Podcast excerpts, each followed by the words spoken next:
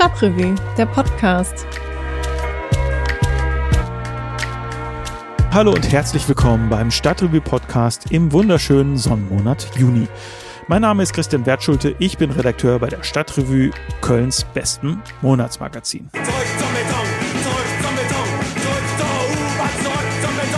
Zurück zum Beton, da sind ich und meine Kollegin Anne Meyer hingegangen. Und zwar zum Eberplatz der einstigen No-Go-Zone am nördlichen Rand der Innenstadt. Kurze Rückblende. Im Herbst 2017, da ist ein Mann gestorben und zwar bei einer Auseinandersetzung mit Messern. Und daraufhin wollte der damalige Stadtdirektor Stefan Keller die Passage mit den Kunsträumen und äh, damals noch zwei afrikanischen Kneipen quasi schließen und am bestenfalls sogar verfüllen lassen. Dagegen haben sich dann die Betreiber dieser Räume und der Kneipen gewehrt und nach langen, langen Diskussionen gab es schließlich einen Kompromiss. Die Polizei, die überwacht den Eberplatz seitdem mit Kameras. Zugleich wird ein Programm zur Zwischennutzung aufgelegt mit Kunst, Musik und so weiter und so fort. Und der vielleicht wichtigste Beschluss dieses Kompromisses, der ist, der Brunnen in der Mitte des Platzes, die sogenannte wasserkinetische Plastik von Walter Gödertz, die wurde wieder in Betrieb genommen. Und diese Brunneneröffnung, das ist tatsächlich der Beginn einer der erstaunlichsten Erfolgsstories der jüngeren Kölner Stadtgeschichte, nämlich der Renaissance des Ebertplatzes. Von dem Moment an haben dort Kinder gespielt und die Anwohnerinnen haben sich getroffen, um Bier oder Kaffee zu trinken oder einfach nur ein bisschen Schach unter den Bäumen zu spielen. In dem Moment hat Köln seine Liebe zum Beton entdeckt. Vor ein paar Wochen, da hat der Stadtrat dann beschlossen, dass das mit dieser Zwischennutzung am Eberplatz nicht ewig so weitergehen kann und er hat die weitere Planung auf den Weg gebracht.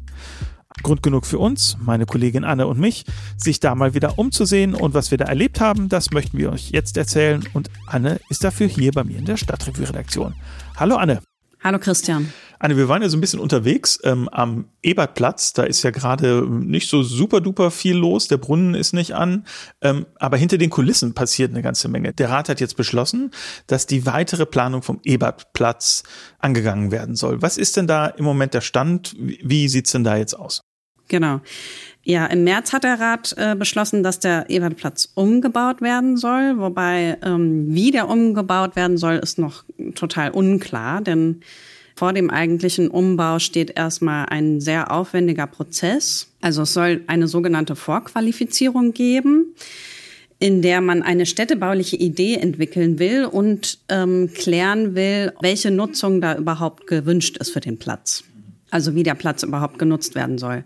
Und dazu soll es eine Bürgerbeteiligung geben. Und ähm, da geht es eigentlich um eine Grundfrage.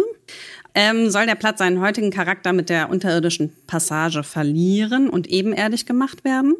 Oder soll man die Passage, in der sich ja inzwischen einige Kunsträume und Galerien angesiedelt haben, in irgendeiner Form erhalten und umbauen? Ähm, also soll der Ebertplatz quasi weiter zweistöckig bleiben? Und gleichzeitig muss die Stadt einiges prüfen, also in welchem Zustand ist die Betonpassage, wie ist es um die Statik bestellt und auch ähm, ob und wie sich der Verkehr rund um den Ebertplatz neu ordnen lassen könnte. Denn das ist was, wo sich eigentlich alle einig sind. Also so wie es jetzt ist, ist zu viel Autoverkehr und der muss äh, weniger werden. Der Ebertplatz wurde in den 70er Jahren nach dem Leitbild der autogerechten Stadt angelegt. Das heißt, die Fußgänger müssen nach unten, damit der Autoverkehr ungehindert fließen kann. Und das hatte ja unter anderem zur Folge, dass ähm, Agnesviertel und Eigelstein quasi voneinander abgeschnitten sind. Und diese negativen Folgen will man jetzt eben beseitigen. Und da gibt es zum Beispiel Überlegungen, die Südseite des Platzes komplett für den Autoverkehr zu sperren, womit also der Platz quasi an den Eigelstein angebunden wäre. Das heißt, also es steht jetzt ein sehr aufwendiger Prozess an. Das wird also noch einige Jahre dauern, bis da überhaupt was zu sehen ist. Mhm. Ja, das äh, kann ich mir vorstellen. Wir haben dann ja mit verschiedenen Leuten geredet, wie die das sehen oder ob die auch Präferenzen haben. Ich war zum Beispiel ähm, unten bei diesen Kunsträumen, habe mich da mit Marc Müller vom Labor und Miriam Erkus von Gold und Beton getroffen. Und äh, die möchten auf jeden Fall einen Ort am Eberplatz haben, der weiter der Kunst gewidmet ist. Das hat auch einen Grund. Die sagen, es hat ganz schön lange gedauert, diesen Platz jetzt auch als Kunstort zu etablieren. Sie hätten auch schon viel experimentiert, was man überhaupt machen kann mit der ja, da werden immer so Worte benutzt wie bauliche Struktur, also quasi mit der Unterführung, die jetzt da ist. Ähm, da hätte es Erkenntnisse gegeben, was kann man eigentlich machen, wo kommt dann niemand.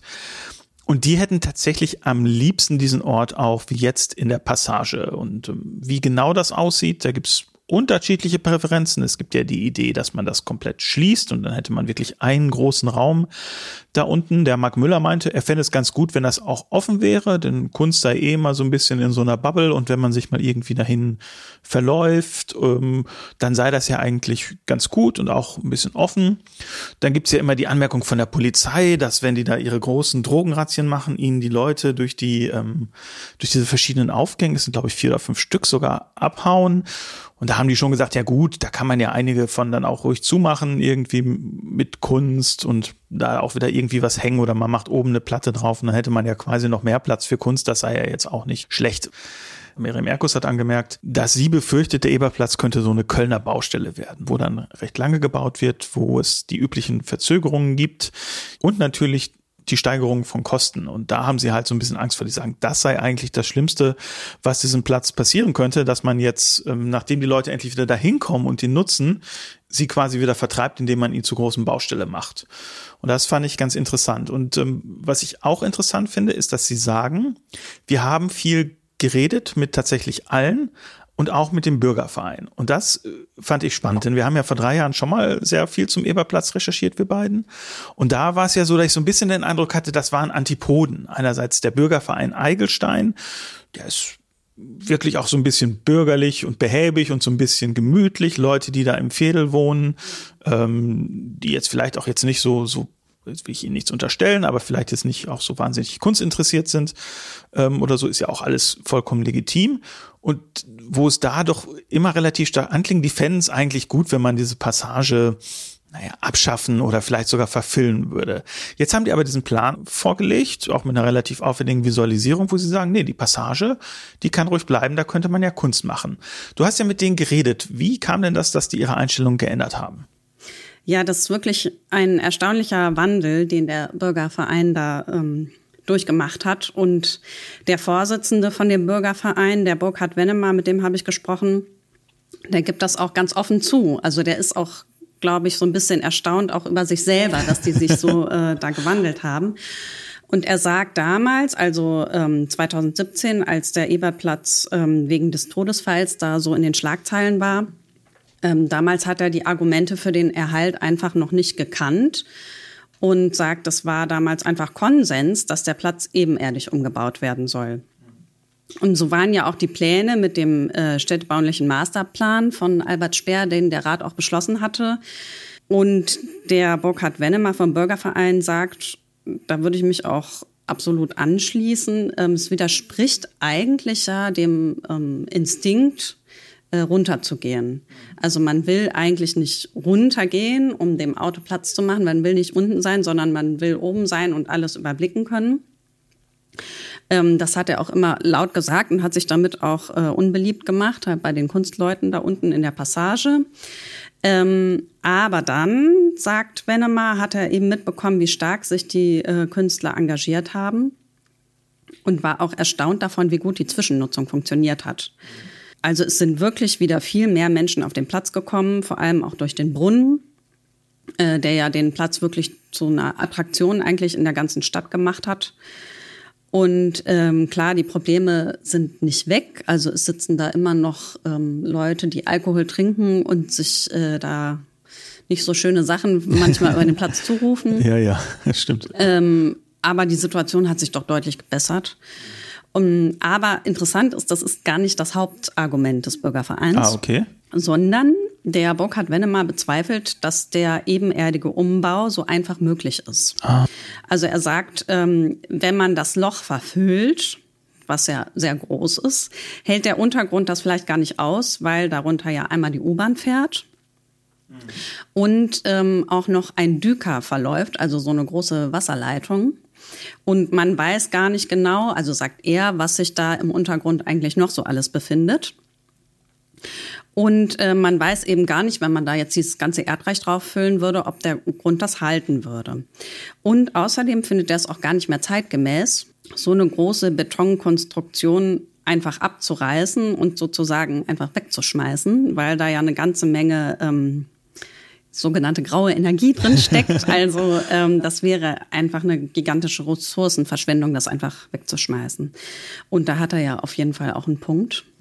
Ähm, und man muss aber sagen, der Bürgerverein Eilgestein ist nicht so behäbig, wie du das vielleicht gerade naja, dir vorgestellt also habe ich, hab ich ihn auch bei den Versammlungen wahrgenommen. Genau, äh, nee, also der ist sogar sehr, also der ist sehr gut vernetzt in der Politik. Ähm, unter anderem der ehemalige Grünenchef Jörg Frank, Ach, der, der da auch, auch im Viertel jetzt. wohnt, mhm. der ist ähm, ja mit denen gut bekannt äh, und ist auch sehr die sind auch sehr auf Zack, was so Medienarbeit angeht. Ja gut, die Vorsitzende ist ja auch Journalistin.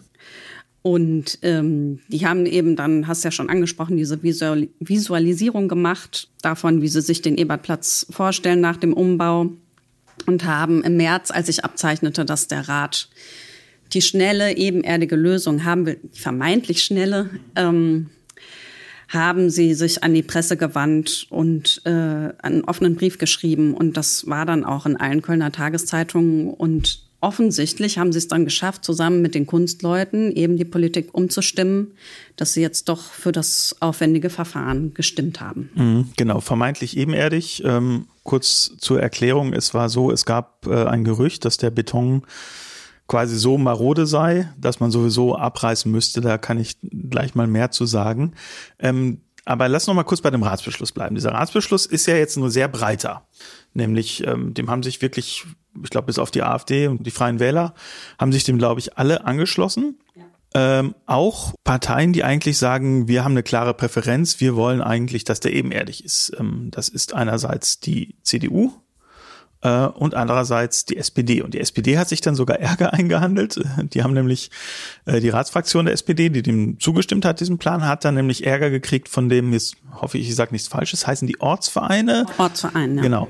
Die Ortsverein, ähm, der da halt für den Eigelstein zuständig ist. Die haben einen offenen Brief geschrieben, haben sich beschwert, haben gesagt, wir fühlen uns naja, verraten, wir fühlen uns nicht ernst genommen, wir fühlen uns übergangen, ist vielleicht die, die beste Formulierung. Du hast ja mit ähm, Regina Börschel geredet. Regina Börschel ähm, wohnt auch in der Nähe, ist da auch schon wirklich sehr lange engagiert, was den Eberplatz ähm, angeht. Die ist trotzdem weiter für einen kompletten Umbau. Ähm, wie begründet sie das denn? Ja, die äh, Regina Börschel, die äh, setzt sich schon sehr lange für den Ebertplatz ein, also schon bevor der Platz äh, in den Schlagzeilen war hat sie gesagt, die Stadt muss endlich was für den Platz tun. Äh, bis er umgebaut wird, kann er nicht einfach so vernachlässigt werden. Ähm, hat auch so eine Art Zwischennutzungsmaßnahmen gefordert, ähm, so wie sie ja jetzt auch stattfinden. Und äh, jetzt tut die Stadt ja endlich was und es funktioniert auch besser. Aber Frau Börschel sagt, das ist teuer. Der Platz kann nicht immer am Tropf äh, der Stadt hängen sozusagen, sondern der muss von sich heraus funktionieren. Und außerdem sagt sie auch, der Platz ist gar nicht für alle da, so wie jetzt vor allem die Kunstleute das gerne behaupten, dass da so eine gute Mischung sei auf dem Platz. Sie sagt, das stimme nicht, ähm, sondern es gäbe immer noch viele Menschen, vor allem alte Menschen, die äh, sich da nicht gerne bewegen und die noch dazu mit äh, jetzt Rollator oder Gehstock den Platz nur schwer oder über Umwege erreichen können. Also der Platz ist immer noch ein Angstraum und ist nicht barrierefrei. Dazu ja auch recht. Also es ist, der ist ja auch nicht barrierefrei, das sind ja wirklich sehr steile Abgänge. Und ähm, sie findet aber, dass diese Stimmen gar nicht mehr gehört werden, sondern dass nur noch die Stimmen eben der, der Kunstleute und der gut vernetzten Leute vom Bürgerverein gehört werden. Und ähm, sie fühlt sich sogar an das Bürgerbegehren erinnert, was damals im Vorfeld der Bühnensanierung äh, gestartet wurde. Also auch damals, als es um den Neubau des Schauspielhauses ging, waren es ja vor allem Künstler, die das initiiert haben. Und die Politik äh, hat sich dann umentschieden und das Haus doch zu erhalten und zu sanieren. Und ähm, das war ja für die SPD, also gerade wenn man jetzt bedenkt, was danach mit der Oper passiert ist, das Sanierungsdesaster, das ist für die SPD eben immer noch das Paradebeispiel dafür, was alles schiefläuft in Köln. Und dieses Szenario malen sie jetzt quasi auch für den Ebertplatz. Ja, that escalated quickly, würde man, glaube ich, im Internet schreiben. Ne? ähm, aber ja, ist ein bisschen, bisschen schwierig. Ähm, vielleicht das Argument. Also es äh, wirkt schon ein bisschen over the top. Äh, wir reden ja auch gar nicht von einem dreistelligen Ja. Millionenbetrag. Es will sich auch niemand Ja. so richtig zu den Kosten ähm, des Umbaus äußern. Also da habe ich auch noch keine belastbaren Zahlen gehört. Ähm, sollen wir mal kurz über die Verwaltung sprechen?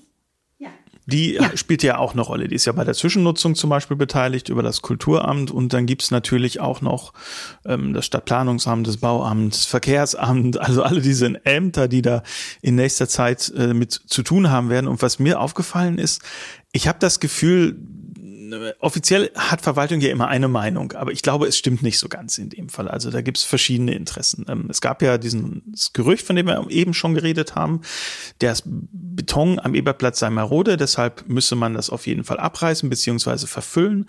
Und das wurde ja von vielen Leuten so glaubwürdig eingeschätzt, dass selbst die Grünen, die eigentlich immer gesagt haben, wir wollen zweigleisig planen, gesagt haben, nee, nee, wir lassen jetzt nur noch den Umbau planen. Offensichtlich hat das andere keinen Wert. Und das hat sich dann ja wirklich erst kurz vor dem Ratsbeschluss aufgelöst, eben durch Gespräche mit allen Parteien, dem Bürgerverein und den Künstlerinnen, also sehr viel hinter den Kulissen gelaufen. Ich habe das auch angesprochen bei vielen Leuten und alle sagen, dieses Gerücht ist aus der Verwaltung gekommen. So genauer wollte sich niemand äußern, aber wir sagen alle, das kam aus der Verwaltung. Und es ist wohl so, es gibt eine regelmäßige Überprüfung dieses Betons.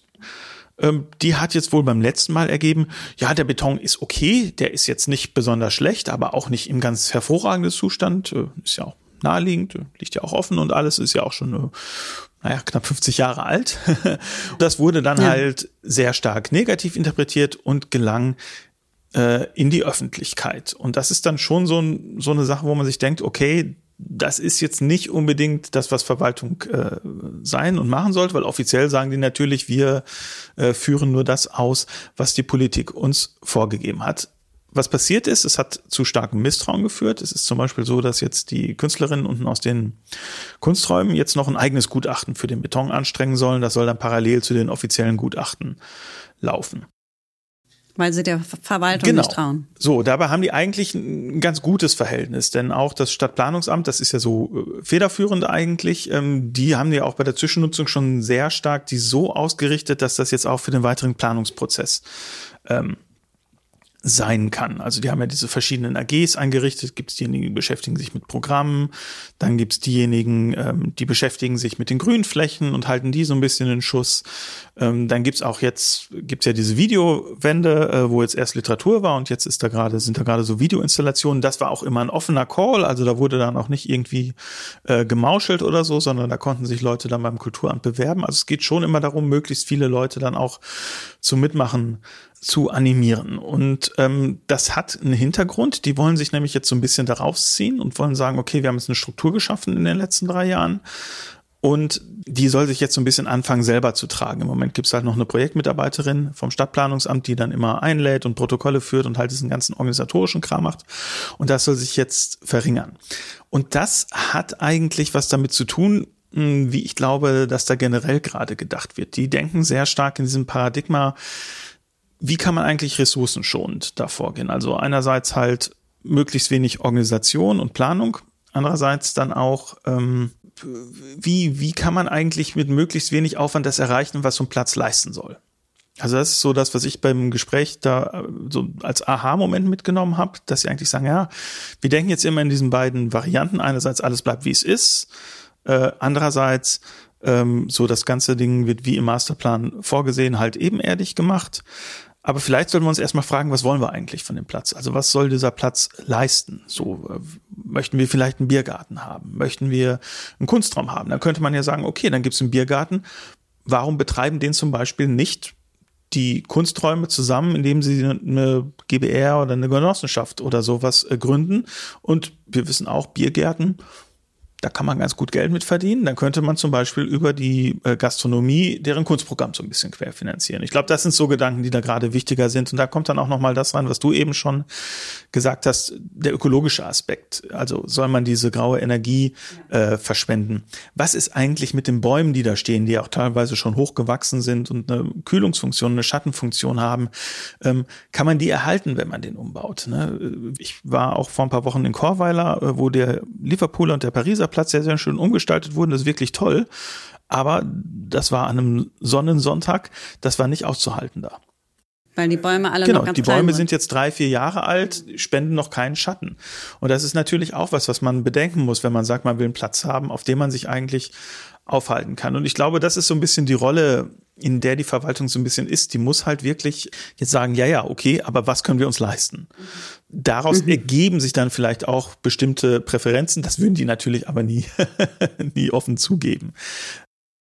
Was passiert denn da jetzt eigentlich in den nächsten Monaten mit dem ja, Es passiert viel, aber ich glaube wenig, was man so unmittelbar merken wird. Einerseits wird halt diese Zwischennutzung ähm, umgestrickt und dann ähm, dient das auch schon dazu, der Bürgerbeteiligung vorbereiten. Die wollen also jetzt so peu à peu sogenannte Public Assemblies machen, also so ein bisschen diese AG-Struktur noch ein bisschen weiter öffnen, zu sagen, hey, lasst uns mal gucken, dass wir uns äh, treffen auf dem Platz, dass wir mal Wünsche sammeln, äh, was soll eigentlich mit dem Platz sein. Und da kann das jeder ist hingehen? die Idee, genau. Weil im Moment ist es schon so, dass sich so ein bisschen diese, naja, die haben das so die Hipsterblase genannt, da engagiert und viele jetzt Familien oder Leute, die den Platz halt so ähm, zum Rumsitzen oder Kaffee trinken nutzen, sich noch nicht so stark da engagieren. Aber die sind natürlich als potenzielle Nutzerinnen ähm, auch aufgefordert, da ihre Wünsche einzubringen. Denen gehört der Platz ja auch. Ähm, und das ist, glaube ich, schon so, die will man, glaube ich, so ein bisschen da äh, mit erreichen, weil das ist natürlich ein bisschen weniger verbindlich, als wenn man jetzt sagt, man muss sich in einer AG engagieren, die sich dann alle sechs Wochen trifft, äh, wo man dann auch noch E-Mails bekommt und so weiter. Das, das geht ja oft auch gar nicht. Gerade wenn man jetzt irgendwie jetzt noch andere Sachen hat, wenn man Kinder hat oder so, dann ist ja so ein Commitment auch gar nicht immer möglich. Und ich glaube, das versuchen die da aufzufangen. Dafür wird dann jetzt ein Büro gesucht. Das macht also nicht die Verwaltung selber, sondern da gibt's ähm, spezielle Planungsbüros, zum Beispiel ähm, Urban Catalyst, mit denen haben wir ja auch ein Interview im Heft. Die haben das in Chorweiler gemacht und die sind wirklich spezialisiert darauf, so Nutzerbefragungen und sowas zu machen für öffentliche Plätze. Und da soll es dann auch Modellversuche, zum Beispiel was den Verkehr angeht, geben. Und da bin ich wirklich mal gespannt, äh, weil das ist ja für alle Beteiligten unbefriedigend. Das ist unbefriedigend für die Leute, die rüberlaufen wollen. Es ist für mich, ich komme oft von Richtung Norden auf dem Fahrrad, will Richtung Eigelstein. ist ja eine totale Tortur über diese zwei Ampeln, die man da mitnehmen ja. muss. Das sind so Sachen, wo ich dann auch mal echt gespannt bin, wie das dann äh, aussieht und wie sich das entwickelt. Und dann gucken die, dass man halt auch so ein bisschen Material hat. Zum Beispiel, wie sieht das aus? Kann man zum Beispiel wirklich jetzt den Verkehr über die Nordseite leiten? Das wird, glaube ich, sehr spannend. Und jetzt für die nächsten Wochen, ja, ich würde mich einfach freuen, wenn der Brunnen wieder angestellt wird und ähm, das Café am Platz dann auch wieder aufmacht. Das ist aber, glaube ich, jetzt nicht eine Frage von Stadtplanung, sondern der Infektionszahlen. Aber das sieht ja ganz gut aus. Vielleicht.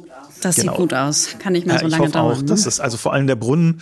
Äh, ich habe äh, letzte Woche mit meiner Schwester da gesessen.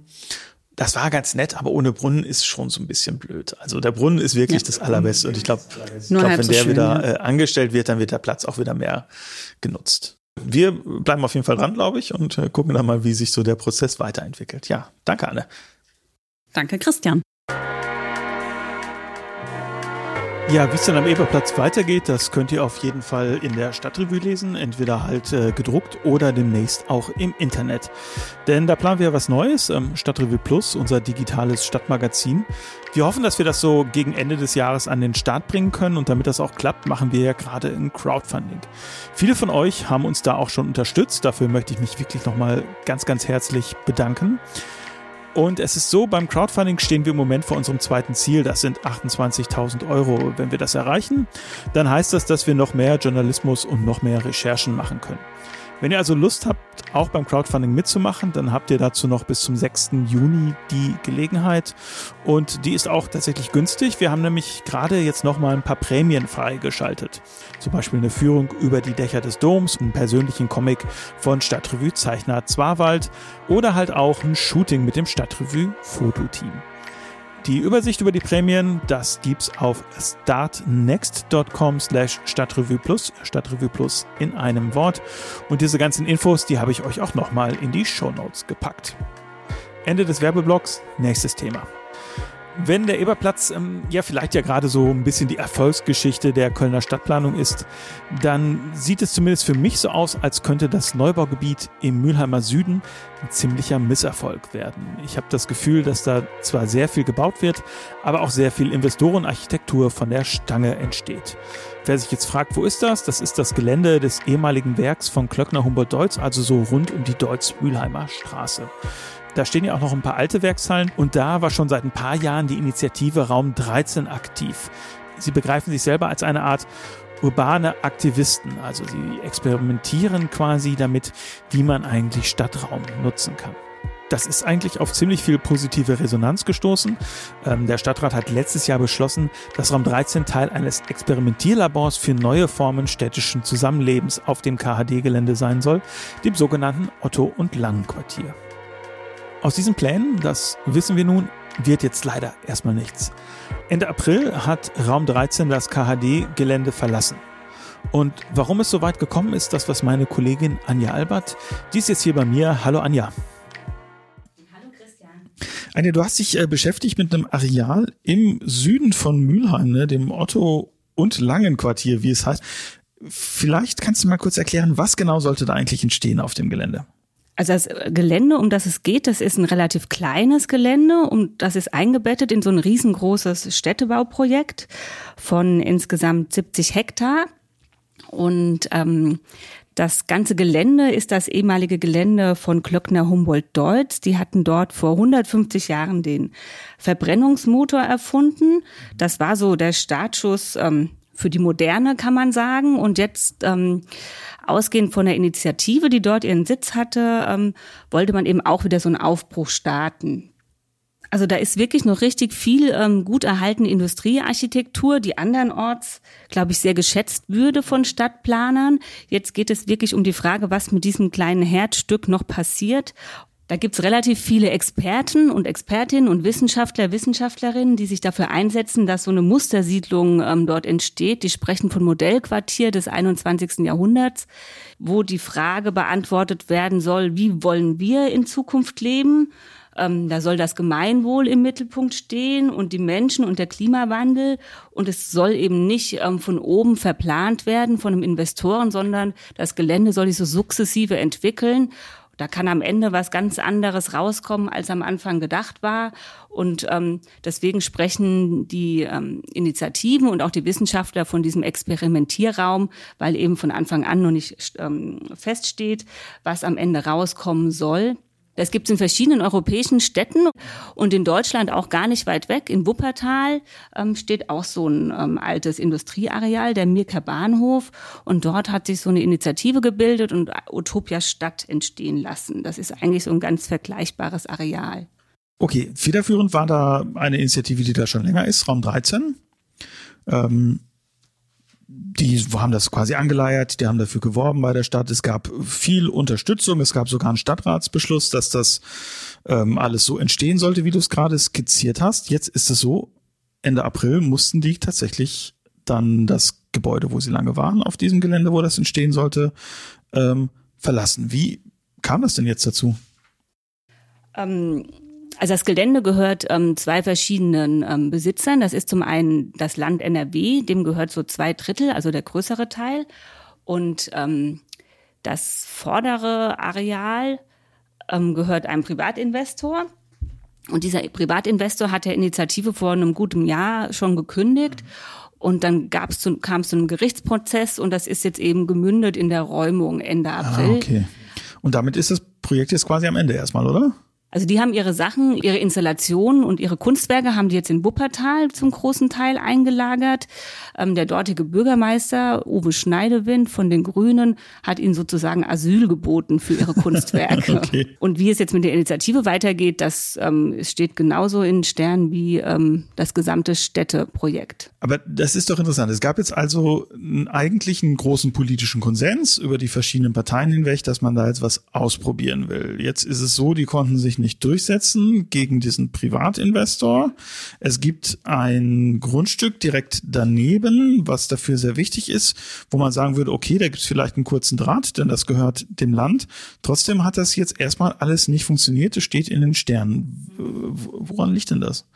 ich kann mir das so wenig erklären, weil die Voraussetzungen so gut klingen.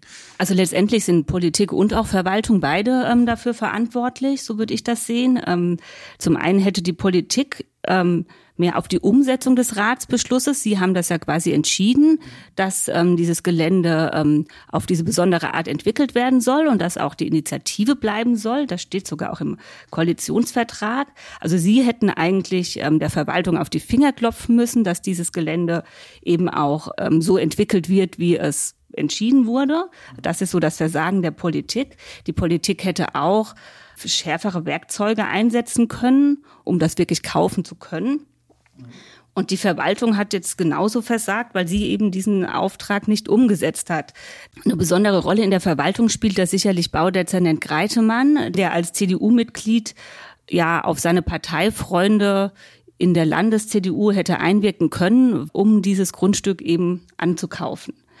In Wuppertal gibt es ja auch ein schwarz-grünes ähm, Ratsbündnis ne? und einen schwarz-grünen Bürgermeister, Uwe Schneidewind. Du hast ja schon erzählt, der hat ihnen jetzt quasi Asyl angeboten, den Leuten von Raum 13. Ähm, Wuppertal ist jetzt irgendwie in einer relativ ähnlichen Situation, auch alte Industriestadt, viele Areale, die neu entwickelt werden können und sollten. Hat man da so ein bisschen mehr Wille zum ähm, Experimentieren als in Köln oder warum klappt das da, was hier nicht klappt? Also ich denke schon, dass in Wuppertal da ähm, so ein Aufbruch schon entstanden ist und auch mehr Wille besteht, so eine andere Art der Stadtplanung ähm, zu machen. Vorantreiben tut das auch der ähm, Oberbürgermeister, der selbst auch aus der, ähm, er ist Wirtschaftswissenschaftler und hat sich auf Nachhaltigkeitsthemen spezialisiert und hat bis vor kurzem noch das ähm, Wuppertal-Institut für Klima, Umwelt und Energie geleitet und er ist sozusagen auch ein Nachhaltigkeitsexperte, der sich auch mit Stadtplanung und mit gesellschaftlichem Wandel viel auseinandergesetzt hat und man sieht, das ist doch sehr vorteilhaft, wenn man an der Spitze der Verwaltung jemanden hat, der sich auch mit diesen Themen der Zukunft doch schon gut auseinandergesetzt hat. Ja, das stimmt. Ich glaube, es ist wirklich ganz gut, wenn man da nicht so in Verwaltungsprozessen denkt, sondern ein bisschen weiteren Überblick hat. Gut, jetzt haben wir nun mal in Köln die Verwaltung, die wir haben. Und äh, da wird sich jetzt auch in nächster Zeit nichts dran ändern, ähm, leider. Was glaubst du, gibt es denn noch eine Chance äh, für Raum 13, Daumen rauf, Daumen runter, dass da dieses Projekt irgendwie in Angriff genommen wird? Oder müssen wir da leider sagen, da ist jetzt die Abrissbirne gekommen? So richtig gut sieht's nicht aus, aber eine Chance hätte das Areal noch und auch die Initiative. Ähm, es gibt da auch eben noch Hallen auf dem Areal des Landes und da könnte jetzt auch das Land ähm, diese Hallen zur Verfügung stehen, sodass sie quasi wieder neu ihre Sachen einräumen. Ähm, also es gäbe schon noch die Möglichkeit. Aber so richtig gut aussehen tut's eben nicht. Das sind leider keine guten Nachrichten. Vielen Dank, Anja. Gerne. Mehr Einschätzungen zum vorläufigen Scheitern dieses Otto- und Langen-Quartiers, die könnt ihr auch in der aktuellen Stadtrevue lesen.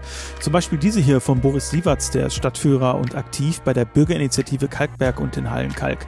Er schreibt, statt als inhaltliche Auseinandersetzung, in welcher Stadt wir leben wollen, wird Stadtplanung fast ausschließlich als vorbereitende Dienstleistung für die Immobilienwirtschaft betrachtet. Der inhaltlichen Auseinandersetzung weicht man aus, indem man die Akteurin hinhält, an vertraulichen Umgang appelliert und hintenrum Fakten schafft, beziehungsweise wie im Fall von Raum 13 lieber nicht schafft. Das ist tatsächlich eine wenig schmeichelhafte Auskunft über den Stand der Kölner Stadtplanung und so fallen fast alle aus, die wir in diesem Heft gesammelt haben. Ihr könnt das wie gesagt nachlesen. Schmeichelhafter dagegen ist das Wetter, denn äh, die Grillsaison ist eröffnet. Das habe ich am Wochenende gesehen, als ich eine Radtour gemacht habe. Und auch zum Thema Grillen haben wir was in der Stadtrevue stehen, nämlich den schönen Satz, wer ein paar Regeln beachtet, der kann mit jedem Grill gut grillen. Da sagt nicht irgendwer, sondern die Sterneköchin Julia Komp. Äh, und welche Regeln das sind, das verrät sie euch dann in der Stadtrevue. Für die Vegetarier so wie mich kann ich euch aber verraten, hm, da ist nicht so viel dabei. Deshalb gehe ich jetzt in die Sonne, esse mir ein veganes Schokoeis euch wünsche ich eine schöne Zeit und wir hören uns dann in einem Monat wieder. Bis dann.